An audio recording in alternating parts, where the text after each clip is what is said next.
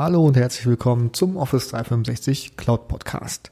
In dieser Episode möchte ich gerne die beiden Tools To-Do und Planner vorstellen und ich möchte dir meine Arbeitsweise mit den beiden Tools näher bringen, Impulse und Tipps geben, wie die beiden Tools in deiner täglichen Arbeit eingesetzt werden können. Am Ende kommt noch eine kleine Wunschliste, die ich gerne äh, erfüllt hätte von Microsoft. Mal sehen. Ein paar Sachen sind schon on der, auf der Roadmap und äh, ja, hoffe, dass die bald umgesetzt werden. Planner und To-Do sind beides Tools zum Verwalten von Aufgaben, aber mit zwei un, mit einem unterschiedlichen Fokus. To-Do ist klar zur Verwaltung der persönlichen Aufgaben und Planner ist zur Organisation und Verwaltung von Teamaufgaben.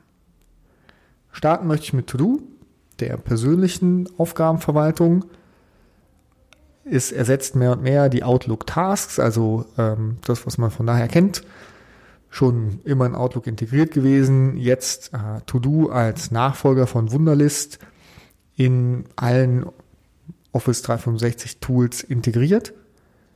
Ich nutze am häufigsten äh, die App morgens früh setze ich mich hin, plane meinen Tag und äh, das ist für mich auch eine der äh, häufigst genutzten ähm, Standardlisten, die äh, Microsoft zur Verfügung stellt. Das ist die My Day Liste. Hier sehe ich oder trage ich alle Tasks ein, die ich an diesem Tag erledigen möchte.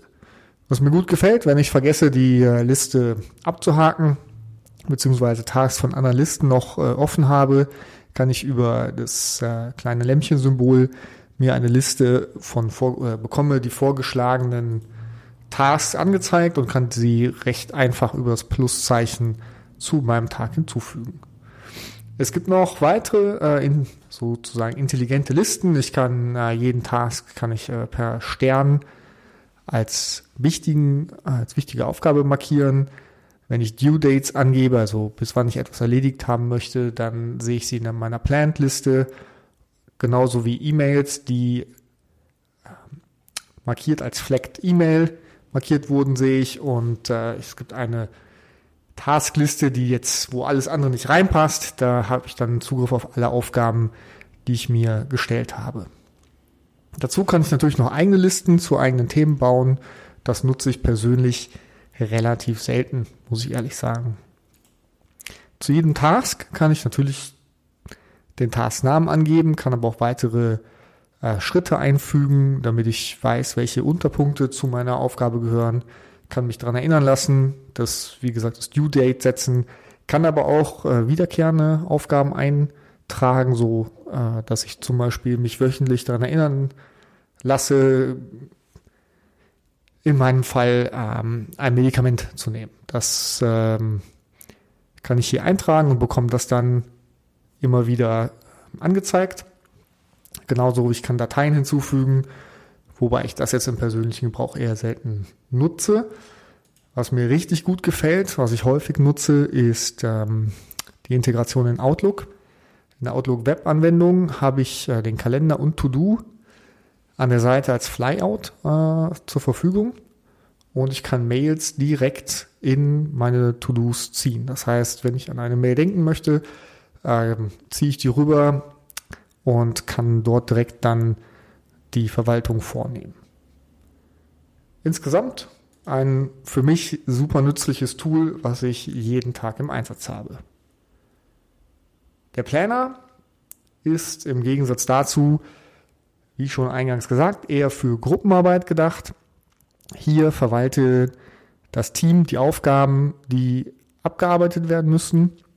Tatsächlich benutze ich es aber auch, um Ideen und Projekte zu strukturieren. Denn ähm, das Tool hilft mir, verschiedene sogenannte Buckets anzulegen und äh, Aufgaben dort zuzuordnen. Die sind frei wählbar.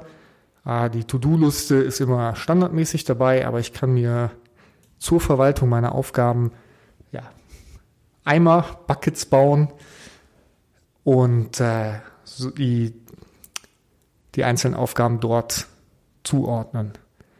Die Aufgaben sind, ähm, ja, es gibt etwas mehr, äh, es gibt etwas mehr Felder, die gefüllt werden können. bei, beim Planner. Also neben dem Titel natürlich wieder kann ich das dann Leuten zuordnen, einem oder mehreren. Also ich kann auch eine Gruppe von Verantwortlichen einem Task zuordnen. Ich kann den Prozess standardmäßig auf nicht gestartet, in progress oder fertig ähm, setzen und ich kann dem Task eine Priorität äh, zuweisen. Das heißt, ich kann es von dringend bis low, also nicht so wichtig, einordnen. Start- und Enddatum sind hilfreich, wenn ich das auf einem Kalender sehen möchte später. Und natürlich äh, kann ich Notizen dazulegen. Ich kann Checklisten, also wieder Unterpunkte einordnen. Dateien anlegen, die dann, äh, der Planner wird mit einer äh, Office Group ausgeliefert. Das heißt, die werden dann in einer zentralen Dokumentenablage im SharePoint abgelegt. Und ganz wichtig bei der Teamarbeit, ich kann Tasks kommentieren und die Kommentare werden auch per E-Mail verteilt an alle, die in dem Task äh, beteiligt sind. Das heißt, ich kann sehr, sehr schön kommunizieren über den Stand der Aufgaben. Was ich häufig noch dazu nutze, ist Labels. Die sind an der Seite, stehen einem sechs Stück zur Verfügung, um wiederum weitere ähm, ja, Einteilungen vorzunehmen. Also die Flexibilität gefällt mir hier. Ist, äh, wir haben es zum Beispiel in einem Projekt für die Sprint-Einteilung genutzt. Klar muss man das immer wieder anpassen, aber das, das funktioniert. Man kann auch Produkte zuordnen oder Teams zuordnen. Also das, äh, ja, da ist einem keine Grenzen gesetzt. Das kann man sehr schön nutzen, um weiter die Aufgaben ähm, ja, zu gruppieren und das sieht man dann auch in den Boards direkt und hat leichten Zugriff und schnellen Zugriff und eine gute Übersicht. Übersicht ist das Stichwort. Was mir sehr gut gefällt, sind die Filter und äh, Gruppierungsmöglichkeiten. Ich kann quasi jedes Feld, was ich angebe, kann ich filtern. Also ähm, vom Due Date über die Priorität, die Label, die ich vergebe, ähm, kann ich verschiedene Filter setzen, um mir so immer eine passende Übersicht äh, über die über die offenen Tasks generieren. Genauso kann ich ähm, standardmäßig nach den Buckets, ich kann äh, sortieren, ich kann natürlich auch gucken, wer hat welchen Task zugeordnet. Alles standardmäßig vorhanden, einfach zu bedienen, so dass ich immer eine gute Übersicht über den Stand meiner Arbeit habe. In der Charts-Ansicht habe ich dann auch zum Reporting äh, eine Übersicht, was, welche Tasks wo stehen, wie so der Gesamtübersicht ist. Tatsächlich eher was fürs, äh, ich sag mal, Projektmanagement. Und natürlich genauso wichtig, eine Übersicht im Kalender, wann welche Tasks geliefert werden müssen.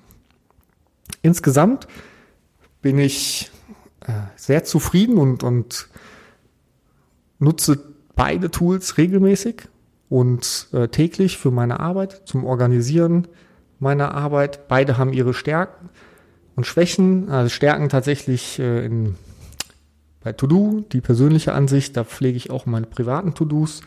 Planner ist für mich ein reines Arbeitstool, um entweder Ideen zu strukturieren oder im Team Sachen zu erarbeiten.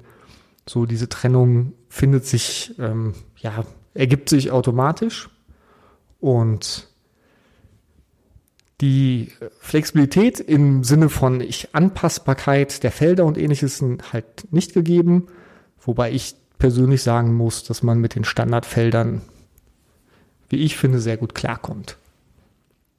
Wo sind die Grenzen? Je größer das Projekt wird, je aufwendiger, je mehr Leute, irgendwann stößt der Planer an seine Grenzen. Das muss man auch klar sagen.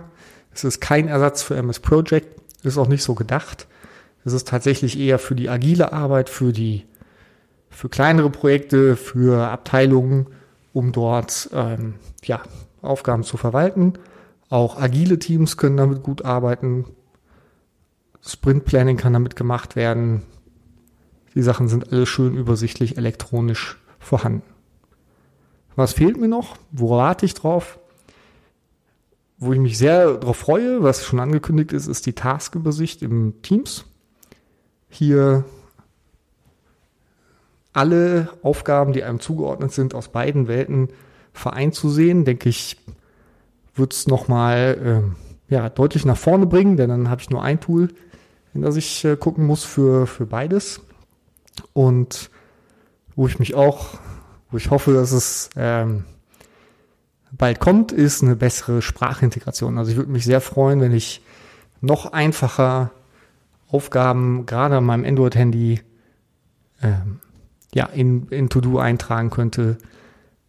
Es geht zwar über ein paar Hacks, aber ich bin dann auch nicht so richtig zufrieden mit, wenn das nativer unterstützt wird, dann ja, wäre das für mich würde das das Tool abrunden. Und ja, ich freue mich auf euer Feedback, freue mich vielleicht auch zu hören, was euch noch fehlt, wie ihr das nutzt. Und bis zum nächsten Montag, euer Oliver.